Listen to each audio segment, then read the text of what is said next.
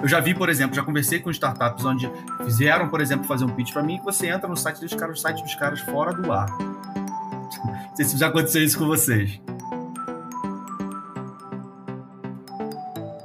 Fala galera, eu sou o Vitor Gonçalves e sejam bem-vindos à terceira e única e especial temporada do Inovação Sem Romance. E a gente aqui desta vez trazendo o tema Inovação Aberta. E logicamente não estou só. Lucas, meu co-host preferido, seja bem-vindo. Fala, Vitor, boa noite. Uma alegria estar aqui contigo mais uma vez e com esse nosso convidado que coloca a mão na massa, que pratica a inovação aberta todos os dias. Vai ser muito bom conversar com ele. Vamos que vamos.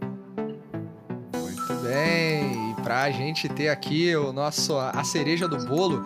Olha, o, o cara acabou de receber o apelido de cereja, né? Wellington Borel, coordenador de inovação da Sul América. Seja bem-vindo, meu querido amigo. E aí, Vitor, e aí, Lucas, tudo bem, cara? Boa noite. Tô feliz pra caramba de estar aqui com vocês para falar sobre esse tema muito importante que é a inovação aberta. Tamo juntos, vamos para cima, vamos conversar e que seja um papo muito bacana e agradável. Estou com o lado de dois feras aqui, né, galera? Vamos lá. Muito bom, muito bom. Morel, acho que é, ter a sua presença aqui, justamente nesse momento que a gente inicia a terceira temporada do Inovação Ser Romance, trazendo a faceta da inovação aberta, é, uma, é um presente para todos nós, já que a, a gente tem toda uma, uma história é, e acompanhou a sua história né, até aqui e você tem tido resultados e tem, tem falado, abordado o tema da inovação aberta com propriedade, né? faz parte da tua vida. Então, aliás, como você hoje traz é, uma definição de inovação aberta pela tua faceta, pelo que você entende? Não precisa, a gente não, não quer aqui conectar a, a, o academicismo necessariamente, a gente quer saber, na real, na prática, na tua experiência, inovação aberta. E aí, o que é, faz o que, serve para quem? O que, que você pode nos dizer a respeito?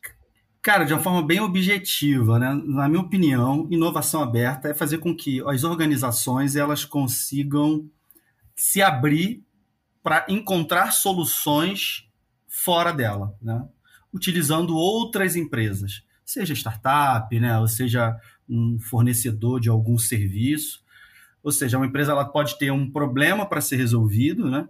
onde ela poderia gastar muito dinheiro para poder resolver aquele problema, fazendo desenvolvimento interno, achando a solução dentro de casa, mas ela vai se permitir olhar para fora e encontrar outras empresas que talvez já tenha passado por aquele problema ou que já tenha aquela solução para aquilo e vai se permitir trazer essa empresa para poder trazer aquela solução. E assim, de uma forma bem resumida e bem simples, né? A gente for trazer aqui a definição do pai, né, que, do criador disso, né, um pouco bem mais técnica, mas eu vejo que é isso, é permitir com que as empresas convidem outras empresas para trazer soluções de problemas reais que ela vive. Então, acho que a, ah, é uma forma simples e fácil de entender o que, que vem a ser a inovação aberta, né, Vitor? Ô, Borel, aproveitando, é, antes do, da gente gravar, a gente estava conversando um pouco sobre o tema e eu peguei aqui um, um gancho que você deixou, que você usa referências aí para embasar o teu trabalho, né, e, e ajudar você a, a, construir aí o, o, trabalho de inovação aberta no, no dia a dia na sua América. É, me conta um pouco mais dessa referência aqui de growth hacking que você passou, e aí você colocou né, esse gatilho para inovação aberta, dessa necessidade das empresas inovarem numa velocidade maior do que se elas estivessem sozinhas. Tem uma relação aí entre growth hacking e o trabalho que você está tá realizando na prática? É, inclusive, cara, esse bate-papo, esse convite de vocês tem tudo a ver com o nosso momento né, na Sul América. Né? A gente é, já é pelo segundo ano né, que nós fomos reconhecidos né, como uma das, das 100 grandes empresas que mais com mais relações com negócios com startups, né? E, e ficamos lá é, pela 100 Open Startups, nós ficamos como, como top 2 né, na categoria de seguros. Então, cara, a gente está muito feliz com, com esse resultado, né? E é muito do que a gente está vivendo no dia a dia, né? Esse relacionamento com startups, olhando é, para aceleradores né, de inovação dentro dos problemas que a gente vive internamente. eu uso sempre essa referência desse cara que, que fala muito sobre esse tema de, é, de growth hacking, né? Que é o Sean Ellis, né? E ele diz, né, que é o maior desafio que a gente tem como, como organização. No meu exemplo, uma jovem senhora de 125 anos, né? Que tem seus processos, né? É, é, é, toda a sua governança, né? Suas políticas, né? E o maior desafio de organizações, a exemplo de como Sul América ou como, e muitas outras, é como é que elas conseguem é, fazer inovação com uma velocidade maior do que a estrutura organizacional que ela tem, do que os processos que ela tem. Esse é o maior desafio, né? Que, que é, são as questões de processos, políticas que tem dentro das organizações que acabam muitas vezes. E olha, e a gente precisa fazer esse exercício, né, Lucas, também de olhar também para os dois lados, né? É, enquanto as empresas, as startups, nascem digitais têm seus processos muito flexíveis, né? E as pessoas conseguem fazer, resolver coisas de uma forma menos burocrática. Já olhando para o outro lado, as grandes organizações têm muitos processos, muitas definições, procedimentos. Então, é, o desafio é, é fazer inovação numa velocidade muito maior do que os processos que a gente tem. Então, como que a gente consegue fazer isso? Então é todo um trabalho, uma construção coletiva, né? A gente também precisa entender um pouco o lado da, da necessidade de estar compliance, de procedimentos, de governança, né? Mas precisa também, cara, chegar com, com jurídico, com compras, com essas áreas de segurança, que tem todas esses, essas, essas políticas, e mostrar também o outro lado, né? A necessidade de sermos mais ágeis, por exemplo, numa contratação, para poder, poder realizar um experimento. O que não pode acontecer é a gente tentar resolver toda essa, essa essas dificuldades de contratação né, em empresas com, muitas políticas, como eu exemplifiquei, é tratar tudo da mesma forma, né? É, com, com os mesmos processos complexos, né? Precisa ser mais rápido, mais flexível, precisa ser mais é, é, é tranquilo e mais rápido esse processo de contratação as grandes organizações que não se adaptarem para serem mais ágeis nesse processo de contratar empresas externas, seja startup, fornecedor, o que for, é, para resolver um problema, para assumir um risco, para experimentar, para testar algo, se elas não se adaptarem, elas, obviamente, vão ter muita dificuldade para fazer inovação. Ô Borel, pensando nisso, cara, eu me identifico demais com o que você falou. É, eu, vi, eu comecei no mundo da inovação numa startup tá? E aí depois que eu fui conhecer a corporação, eu acho que esse é um, é, um, é uma miopia muito grande de muita startup hoje, participando de programas de inovação aberta, como os que vocês tocam, a gente vê muita startup que não sabe dessa realidade de uma grande empresa. Então, o que, que, é, o que a gente percebe né, na, na, na nossa atuação aí no dia a dia é que muitas vezes, e eu imagino para você, como um coordenador de inovação, é, e eu queria te ouvir um pouco sobre isso, mas já, já pegando da, da tua resposta anterior, é, como muitas vezes o trabalho da pessoa que está na inovação é vencer barreiras, é vencer obstáculos, é lidar com burocracia, que são necessárias muitas vezes, como você falou, né? Tem toda a questão de compliance, de governança, né? Uma grande corporação que precisa disso, mas muitas vezes a startup não vê isso. E aí a startup reclama que não consegue fazer negócio Verdade. com grandes empresas, mas me parece que tem que tem aí os dois, uma adaptação dos dois lados, né, Borel? Tanto a empresa, como você falou, precisando adaptar processos, precisando ser rápida, mas eu acho que a startup também precisa botar né, o, o dedo na consciência e, e, entender que, cara, é uma grande corporação que tem seus processos centenários muitas vezes e que para a mágica acontecer é preciso os dois lados se entenderem, né? Verdade. E olha, olha, cara, essa provocação muito interessante. A startup, depois que ela cresce, né? Que ela é, ela vai precisar criar, sim, suas políticas, né? E, e, e a necessidade, é, ela vai, muitas coisas vão, vão ser mais ágeis, né? As, as resoluções de definições e tal, mas, cara, é, vai chegar um momento que também ela vai precisar ter é, é, é algumas dessas, de, de algumas características que uma grande corporação tem, e eles vão precisar também ter. É, então, esse trabalho, cara, eu diria que é um trabalho de muita negociação e de quebra de muros, né? Então, quando. É, e as pessoas às vezes até é, é, pessoas que querem trabalhar em startups, né? A gente, ah, cara, eu vou trabalhar em startup porque, cara, eu não vou ter muito, eu não tenho, não gasto muito tempo com alinhamentos. É. eu gasto muito tempo com alinhamentos. Eu não vou gastar muito tempo, preciso resolver um negócio, vai lá e faz, e as coisas são mais rápidas, cara. É, é preciso ter, olhando num, num, num contexto de transformação digital, e o Vitor entende bastante disso, né? Então tem todo esse processo de convencimento, né? De mostrar o porquê, muita conversa. Então eu diria que, cara, é, nesse ambiente corporativo, né, de empresas com muitos processos, né? Ela, é, é muito importante é, a, a, o time de inovação ter essa habilidade de, de negociação, ouvir muito as pessoas, colocar. Eu sempre falo, né? Chegue sempre com a sandália da humildade para você também entender, fazer o exercício de empatia, para você também entender do outro lado, né? Então, e cara, na minha experiência, isso tem ajudado muito a fazer algumas mudanças. E, e mas é muito desafiador. Não adianta aqui também a gente maquiar e falar que é fácil, que é possível. Não. O cenário de, de empresas que estão em transformação digital precisa, precisa muito, cara, ter essa habilidade de negociar e entender. E também fazer o exercício empático de saber, cara, que esses processos eles é, são eles que ajudam a, a, a, a, manter também a empresa de pé, manter a empresa organizada, estruturada. É, então, é muito importante achar esse meio termo e fazer esse exercício de, de, de, negociação, escutar, conversar bastante. Cara, pelo menos isso tem, eu tenho vivido diariamente isso e tem, tem me ajudado bastante é, é, é em, em muitos processos, tá?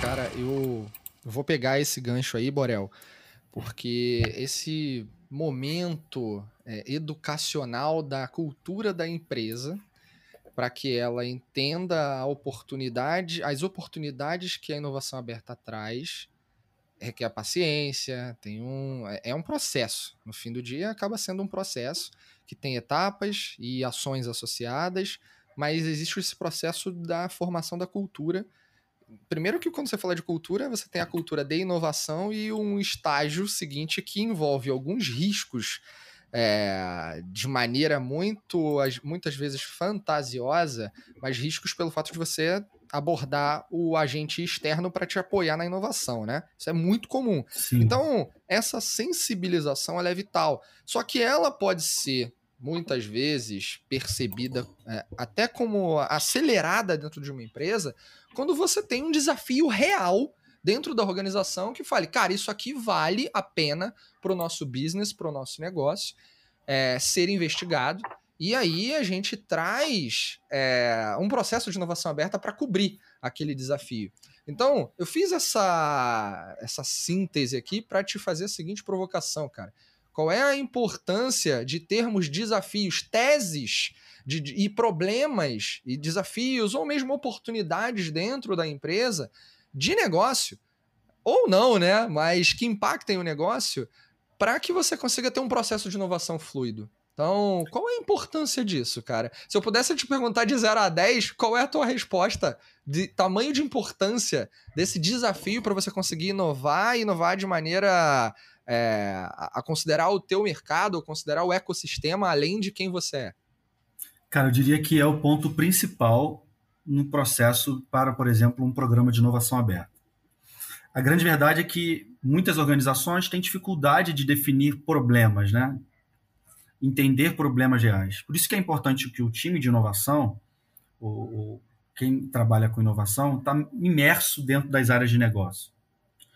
Porque primeiro, né, para entender do negócio e ali você ser um, um, um, um cara que vai explorar esse conhecimento e você vai ter mais facilidade de identificar as possíveis oportunidades. Isso, isso é fundamental. Mas, é, basicamente, cara, a gente precisa estar tá dentro da área de negócio para conversar de dores, conversar sobre dificuldades e não e na prática, o que acontece é que muita gente fala assim, cara, eu preciso de uma empresa que tenha solução para isso. Que faça, que faça isso, que faça aquilo. E, e ou seja, a, a, conversa ela já começa enviesada por uma solução. E aí voltamos de novo na questão cultural, né?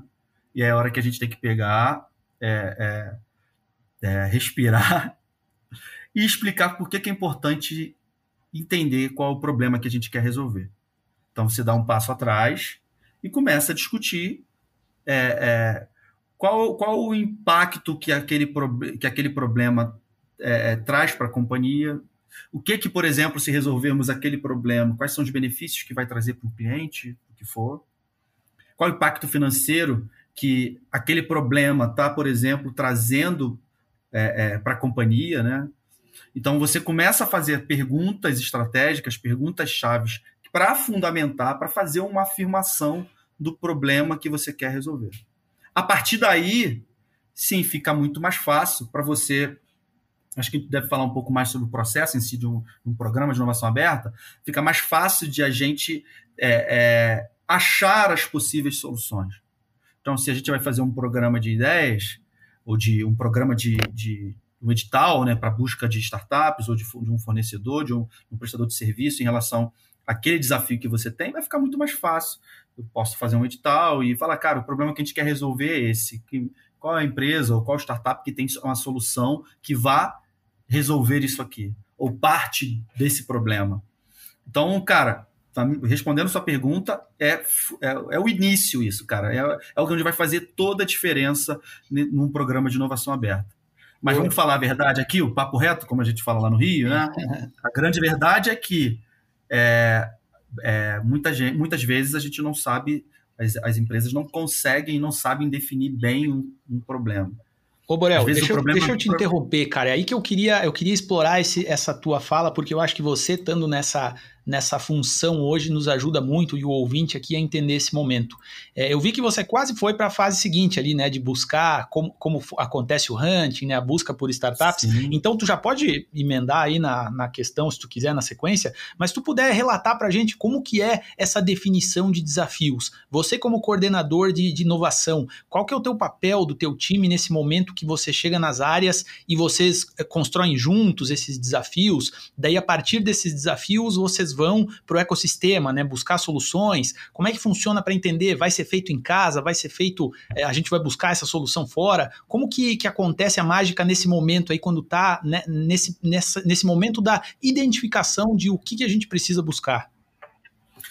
Lucas, ótima sua pergunta, ótima sua colocação. A definição da tese do problema é onde a gente vai analisar e interpretar se faz sentido fazer, por exemplo, uma inovação aberta ou uma inovação fechada. Então, isso é uma premissa para atuação. Beleza? Então, ali a gente vai pegar qual é a afirmação do problema do parte daquela, por parte daquela área né, que está com esse desejo. Nós vamos entender, por exemplo, quais são as partes interessadas naquele problema ali. Traz por um fórum né, para escrever a tese. Né? Vamos saber se aquela afirmação que, ele fez, que eles fizeram do problema, será que ela é uma afirmação verdadeira?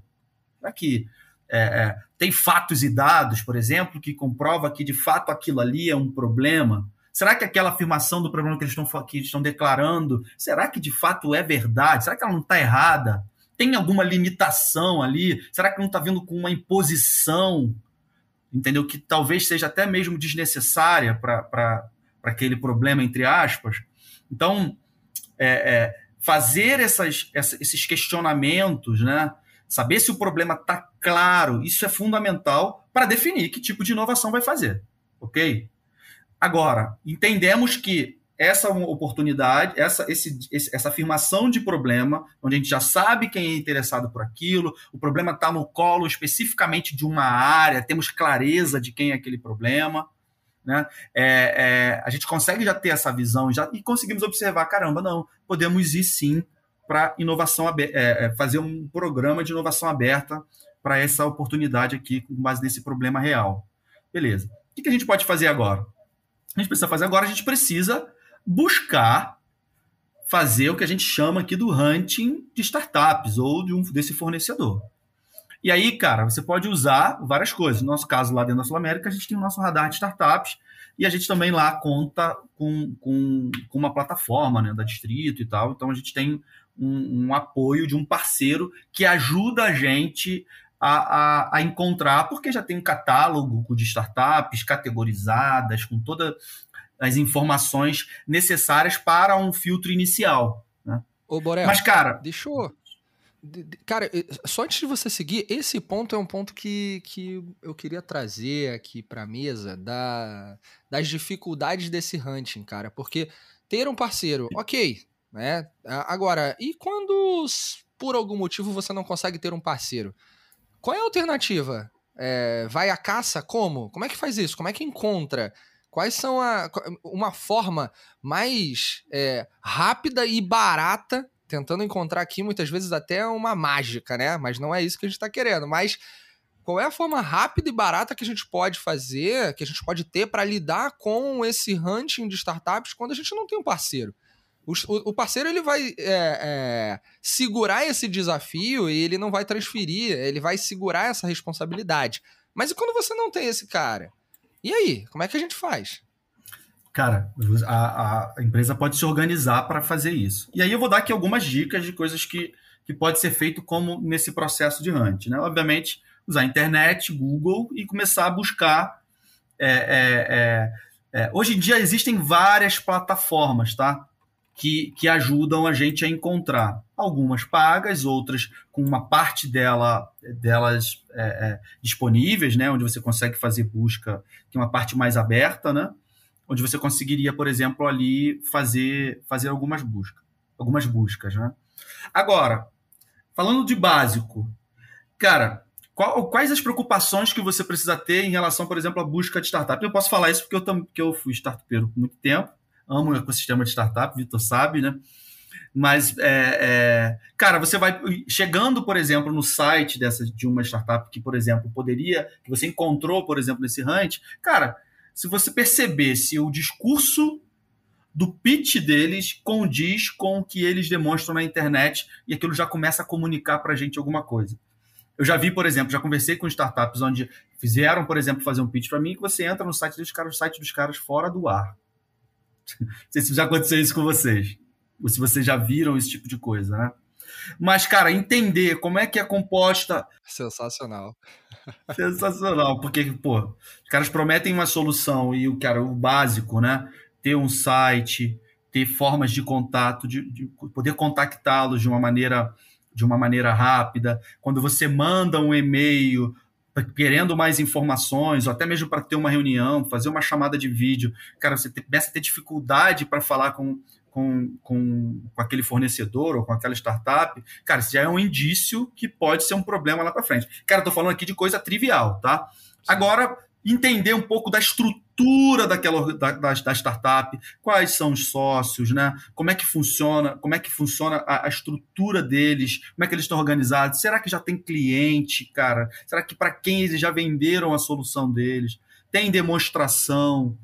Então, coisas simples que a gente faz na relação normal, quando a gente vai contratar alguém, essas coisas elas precisam ser resolvidas, ou você precisa ter o acesso de uma maneira fácil.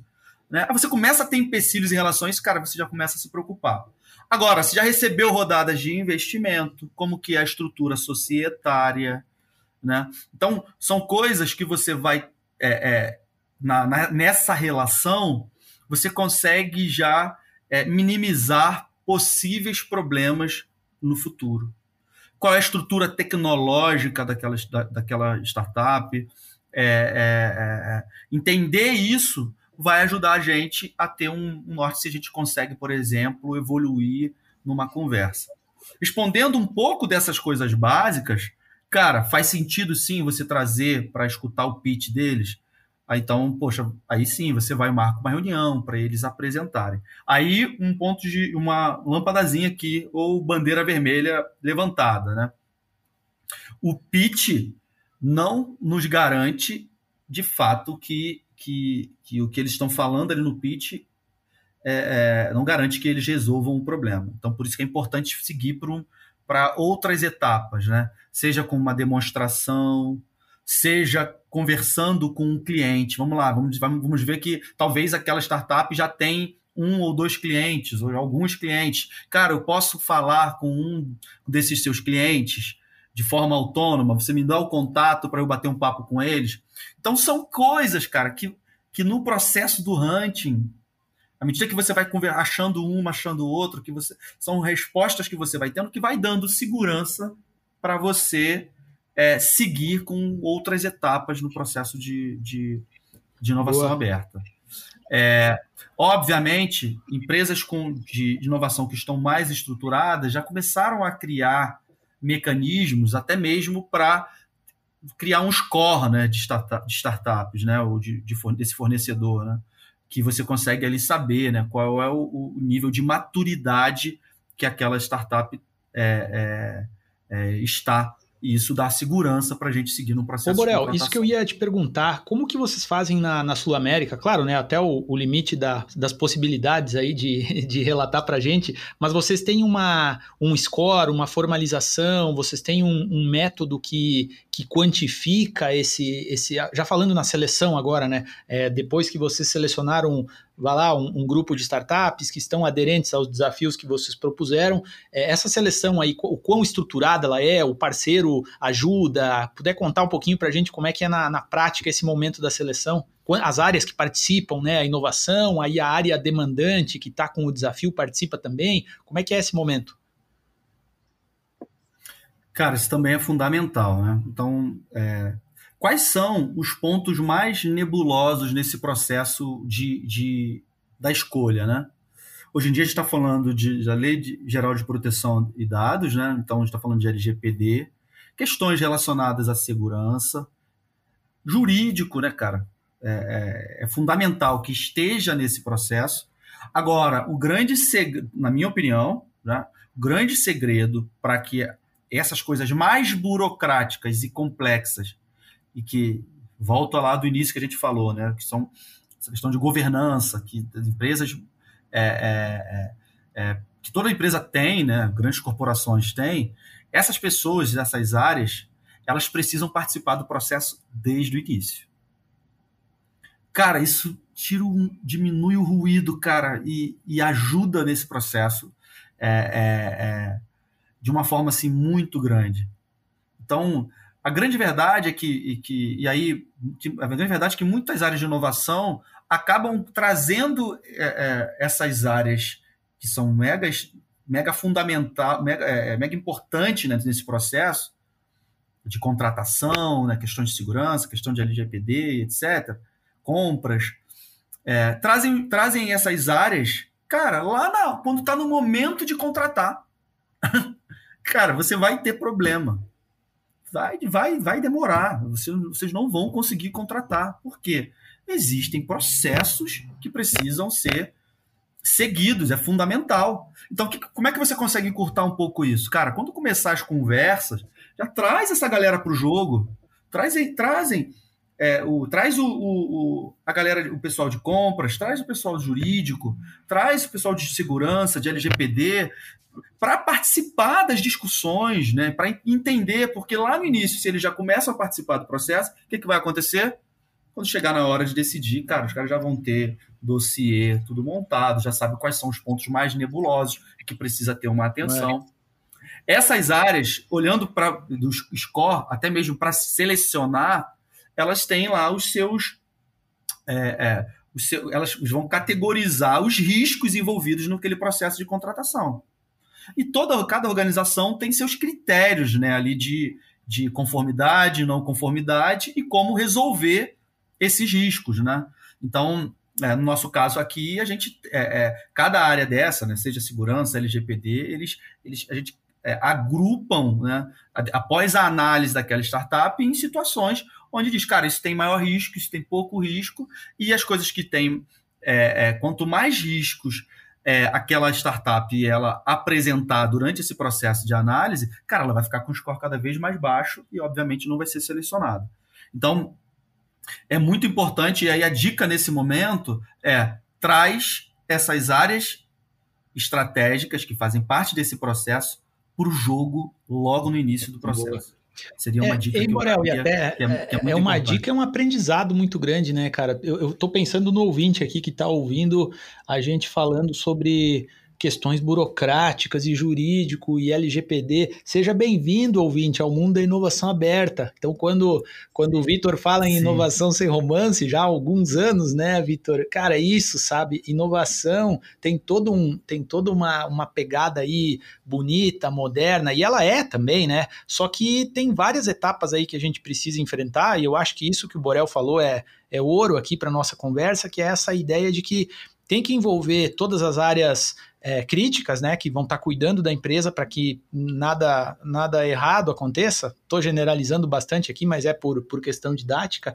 E, e eu diria mais, Borel, uma coisa que eu percebo aí na nossa atuação na Verity é a galera gosta de ser envolvida, né? Gosta de, por exemplo, você trazer um profissional, vá lá, do jurídico, e esse profissional poder colocar no, no, no currículo dele, no LinkedIn dele, que ele também trabalha com inovação, trabalha com inovação aberta, entende de contratação de startups, entende de definição de desafio, de identificar o que é uma startup aderente aos nossos desafios. Isso é o futuro, né? Então a gente até usa esse discurso muitas vezes e isso a gente percebe o quanto existe essa vontade de engajar. Claro que aí a gente vai ter vai ter a, as questões de priorização, né? A área muitas vezes está sobrecarregada e não vai conseguir é, participar de um programa de inovação aberta, mas a gente vê que a abertura das pessoas das áreas de apoio, né, das áreas, vou chamar aqui de burocráticas, né, não no sentido pejorativo do termo, elas também precisam e elas querem ser envolvidas. Então, tem esse trabalho que o Borel comentou de fazer toda essa evangelização, de trazer as pessoas, e isso é fundamental para a coisa acontecer. Vitor, concorda? Ah, cara, sem dúvidas. Você trouxe o, o próprio tema aqui, o próprio nome do podcast para a mesa, né? É, muita gente imagina que inovar é um negócio legal, maneiro, descolado, cool. E é. De verdade é. Mas, porra, você vai ter sangue, suor e lágrimas muitas vezes para você ter um resultado que você possa dizer isto sim é inovador. Porque tem uma coisa importante que a gente não falou aqui ainda, mas ao menos eu defendo a teoria de que eu não acordo um dia e falo, opa, vou criar alguma coisa muito inovadora, vou fazer uma inovação aqui. Não é assim que funciona.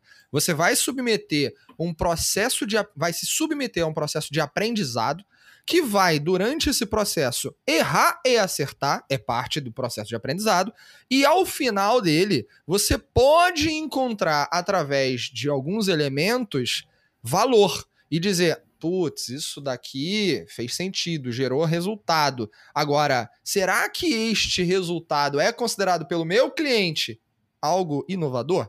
Quem diz ser inovador ou não é o teu cliente, não é você que acorda e fala eu sou inovador. Não é assim que funciona.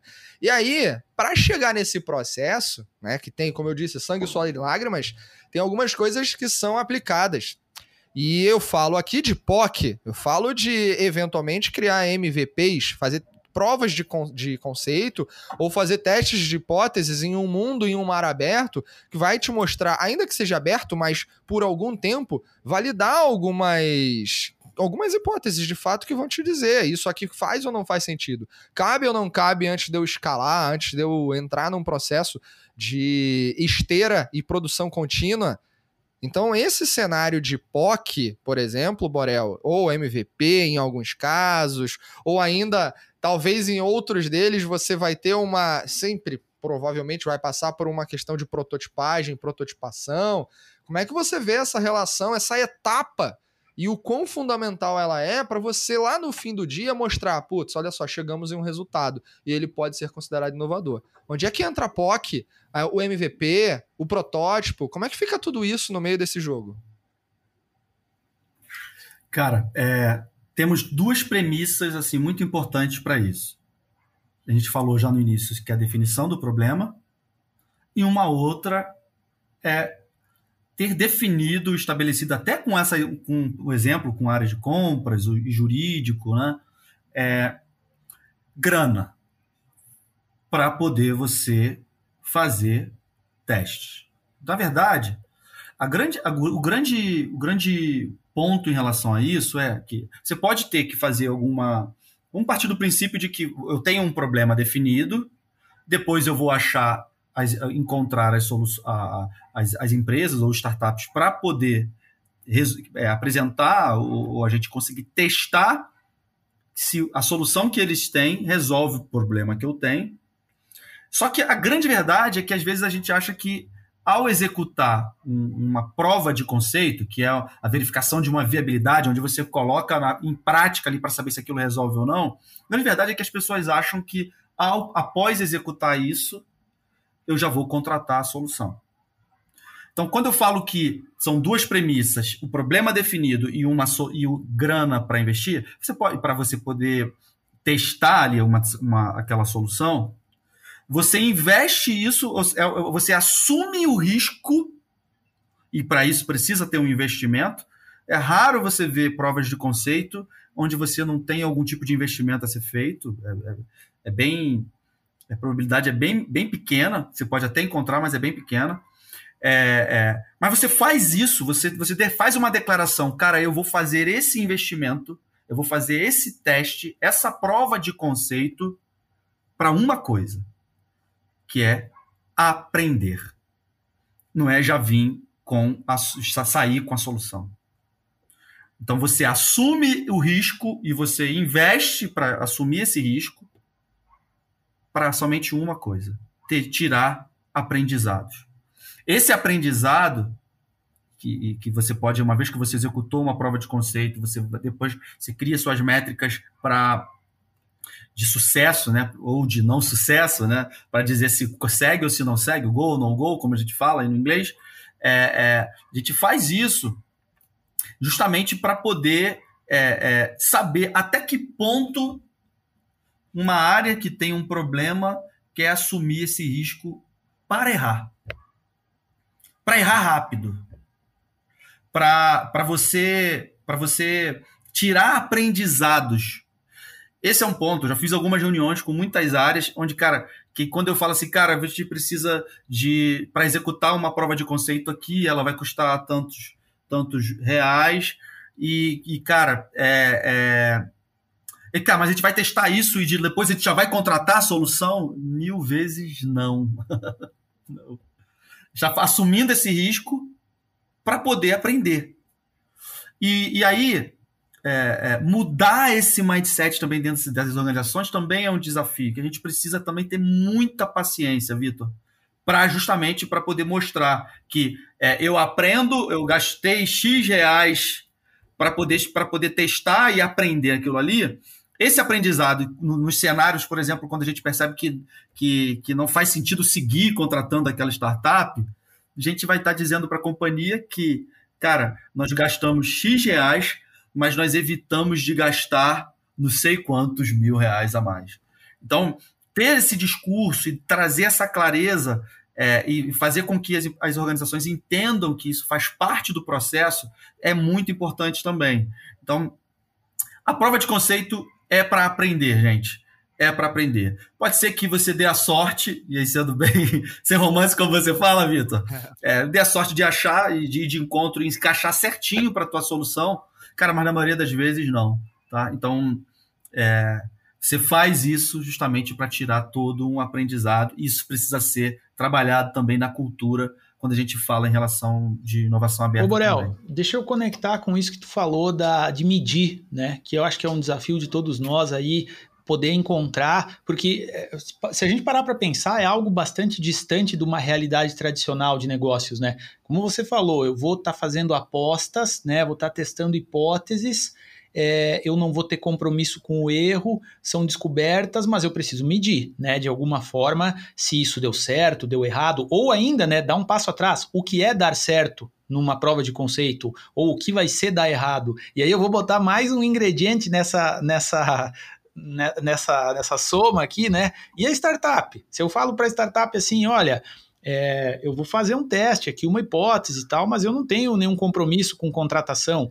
Como que a startup vê isso, né? Porque a startup quer fazer POC para ser um test drive e depois vender o carro para você, né? De alguma forma, mesmo que esse carro tenha que ser bastante modificado no caminho.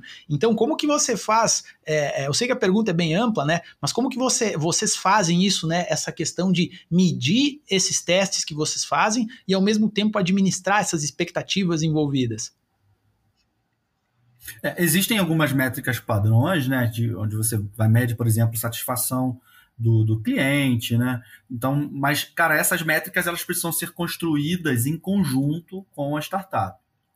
Então, é, não tem uma receita de bolo, mas dependendo do negócio e dependendo do que vai resolver, ambas as partes, da né, empresa que está contratar, que está contratando ali a startup para fazer aquele experimento, aquela prova de conceito, é, dependendo do negócio, eles vão construir essas métricas em conjunto e vão estar alinhados. Olha, a gente entende que essa dor aqui, com essa, com, com, com essa solução aqui, ela vai ter algumas, vamos criar algumas métricas que, que vão fundamentar que, que a solução foi de encontro àquele problema e que trouxe um resultado.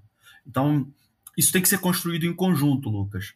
Então, não conseguiria dar para você aqui é, a, a, a um, uma receita de bolo de qual métrica exatamente você vai seguir, você vai, deveria colocar. Mas você vai construir isso junto com, junto com a startup e vai variar muito de acordo com o negócio que, que, e com, do, com o problema que você está resolvendo. Mas isso, o que é importante frisar é que isso deve ser feito e construído. construído não, faz junto, sentido. É, não, não é uma, uma resposta fácil, mas o fato é que precisa ser medido de alguma forma, né? É, Borel, cara, a gente quer respeitar o teu tempo, né? Já tá, já tá chegando aí no, num prazo aí que a gente estabeleceu previamente para o Borel aceitar, né, Vitor, nosso convite nessa, nessa loucura aí de reuniões e, e trabalho remoto que nos faz muitas vezes encaixar várias coisas atrás da outra. Então, Borel, eu já faço aqui da minha parte né, um agradecimento muito grande por você é, ter, ter aceitado aí o nosso convite, fazer parte desse papo. Obrigado por abrir aí várias coisas tão importantes para quem está entrando nesse universo. Mas antes de eu passar para o Vitor, eu queria ver contigo, cara, se tem algo, algum ponto aí que te chamou a atenção, que tu gostaria de comentar, algum outro recado aí da, da tua prática, do teu dia a dia que você gostaria de compartilhar com, com a galera. Fica à vontade, Borel. Cara, obrigado. Tô feliz pra caramba de estar aqui com vocês. Cara, é engraçado. Eu e Vitor, quando a gente para pra conversar também, a gente podia gravar né, as conversas, né, Vitor? Daria, daria alguns podcasts. Nossa. daria uma novela, cara, mexicana, que não termina É uma novela. cara, eu acho que eu vou, vou, vou, assim, finalizar aqui, primeiro agradecendo, obviamente, mas, cara, é, a dica que eu dou é pensar em possíveis plataformas. Assim, às vezes a gente acha que, que é muito caro, né? É, é, eu acho que vale pesquisar sobre possíveis plataformas, porque o processo, por mais que a gente tenta, tente simplificar aqui, primeiro ele não tá, ele não nunca deve estar escrito em pedra. Então é muito de aprendizado e, e, e, e cada organização ela vai adaptando o processo para que funcione dentro da tua organização. Porque as empresas elas precisam entender que se ela passa, faz uma seleção né, de startups, depois chega lá no final das contas, ela não, acaba não, contratando, é, e essas coisas não estão muito amarradas, né? Acaba que muitas vezes a empresa ela fica até muito queimada no, dentro de um ecossistema, por exemplo, de startups, né? E é frustrante, né? Traz uma frustração para a organização, traz uma frustração para as pessoas, né? Porque quem faz todo esse processo são, são pessoas, né? Que tem todo um trabalho, definição de tese de problema, etc, etc, etc. E chega na hora do vamos ver Mariazinha, como meu pai sempre falava, a coisa dá para trás. Por trás traz também uma frustração por parte do ecossistema de startups. Poxa, gastei tanto tempo falando com a empresa tal, com a empresa XYZ, fizemos o processo, as métricas de sucesso, pô, é, conseguimos, resolvíamos o problema e no final das contas não deu em nada.